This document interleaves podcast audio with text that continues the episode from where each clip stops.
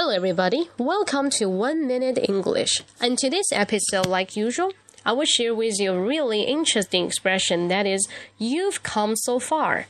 You have come so far. You've come so far. So have here's an abbreviation. Yes, 缩写. You've come so far. What is it? Listen carefully. Whoa, Jason, you've come so far.